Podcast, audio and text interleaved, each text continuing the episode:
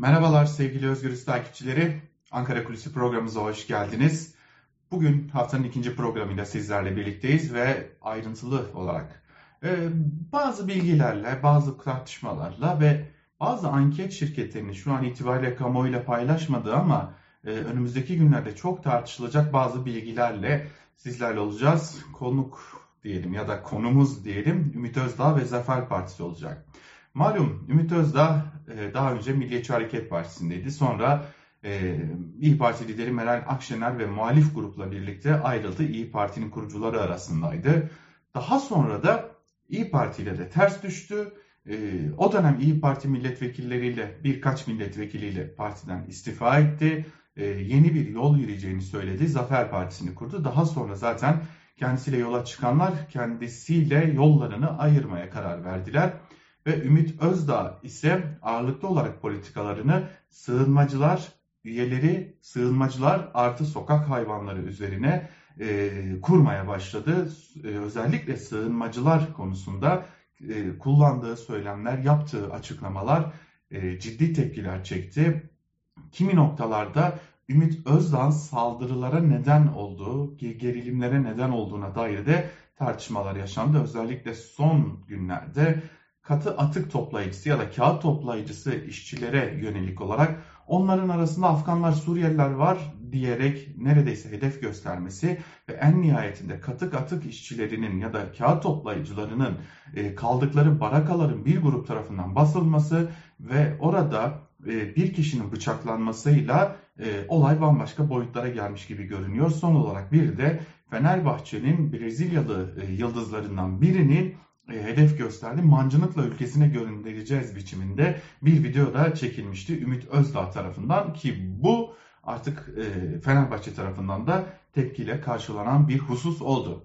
Peki Ümit Özdağ'a dair Ankara'da neler konuşuluyor? Bazı iddialar var.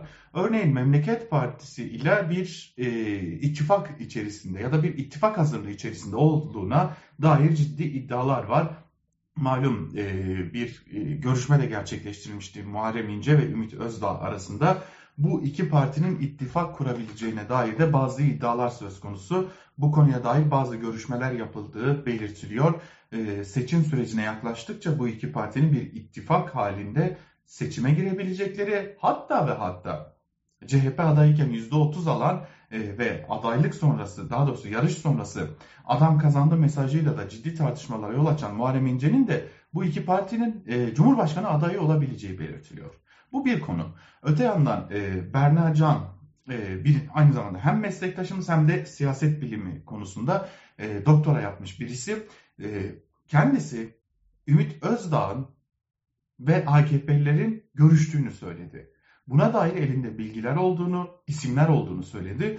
Ümit Özdağ, Berna Can'a e, neredeyse ağza alınmayacak sözler söyledi. Ama Berna Can daha sonra isimleri de biliyorum dilerseniz kamuoyuyla paylaşayım dedikten sonra bir anda sessizliğe bürünüldü.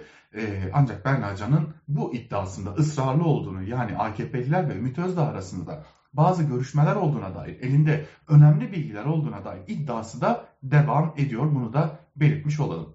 Ve gelelim başka önemli bir konuya. Şimdi Türkiye'de sığınmacılar konusu önemli bir tartışma konusu. Yani bu konuya ilişkin yapılan açıklamalar, bu konuda gelinen durum, e, özellikle Türkiye'de ekonomik krizin derinleşmesiyle birlikte sığınmacılar da hedef haline gelmiş ya da getirilmiş durumda. Elbette ki burada AKP'nin yanlış göç politikaları e, ve e, Orta Doğu politikalarının da etkisinin olduğunu e, inkar etmemek gerekiyor. Lakin Ümit Özdağ'ın bu söylemlerde hatta bu tehlikeli söylemlerde ısrarının altında bir başka önemli durum yatıyor gibi görünüyor. Şimdi yayına hazırlanmadan önce bütün gün e, çok sayıda anket şirketiyle görüştük. Bu anket şirketlerinin elde ettiği veriler çok dikkat çekici.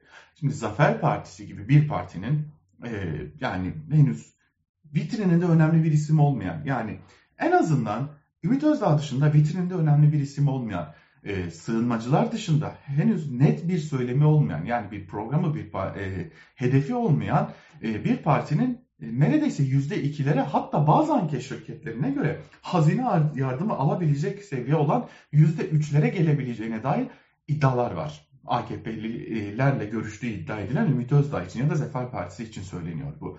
Ve e, giderek bu oyunu arttırabilme ihtimalinin potansiyelinin olduğunu düşünüyor hangi şirketleri. Zira toplumda giderek artan sığınmacı karşıtlığı bu ekonomik krizle de beslenince ve Ümit Özdağ bu popülist söylemleriyle kamuoyunun karşısına çıktığı için %2'ler %3'ler şu an itibariyle e, tartışma konusu haline gelmiş durumda Zafer Partisi ve Ümit Özdağ için. İşte kamuoyu araştırma şirketlerinin görüştüğümüz temsilcilerine göre de Ümit Özdağ da bunun farkında ve bu nedenle de bu söylemlerini tehlikeli olarak adlandırılan bu söylemlerini hem muhalefete karşı hem iktidara karşı hem sığınmacılara karşı neredeyse Türkiye'de toplumun bütün e, hassas noktalarına karşı söylemlerini devam ettiriyor.